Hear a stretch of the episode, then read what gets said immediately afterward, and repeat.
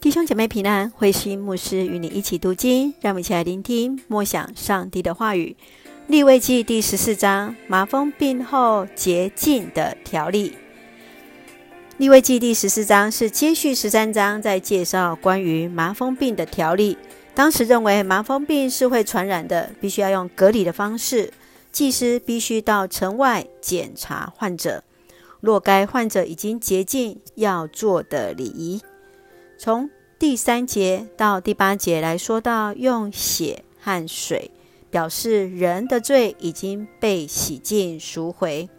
接下来从第九节到第三十二节是献上赎罪祭之外，要再加上三分之一的量。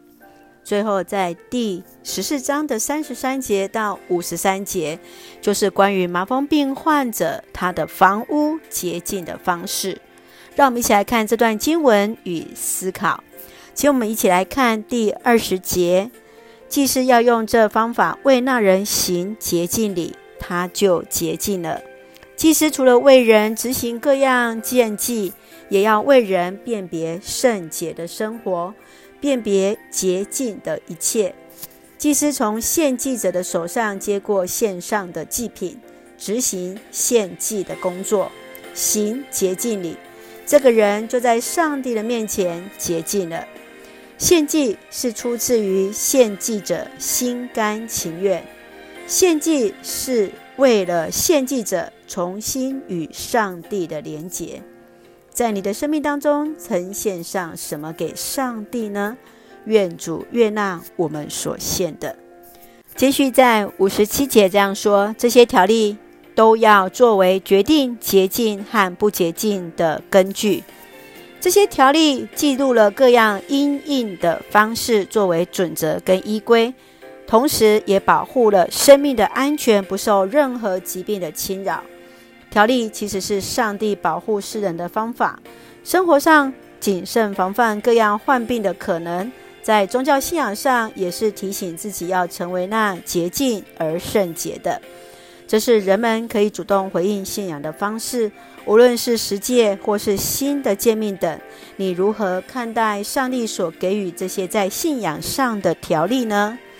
让我们一起来用第十四章二十节作为我们的金句。既是要用这方法为那人行洁净礼，他就洁净了。是的，愿上帝来赐福与恩待我们，让我们在上帝的面前成为那圣洁。分别为圣洁净的器皿，来荣耀神，来服侍神。让我们一起用这段经文来作为我们的祷告。亲爱的天父上帝，感谢你所赐一切的恩典与我们同行。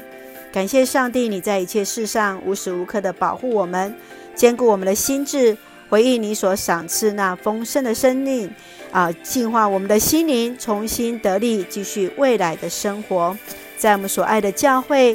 赐下真实的平安，使每位弟兄姐妹身心灵都健壮，恩待保守我们的国家台湾有主同行。感谢祷告是奉靠主耶稣基督的圣名求，阿门。弟兄姐妹，愿上帝恩待赐福大家，大家平安。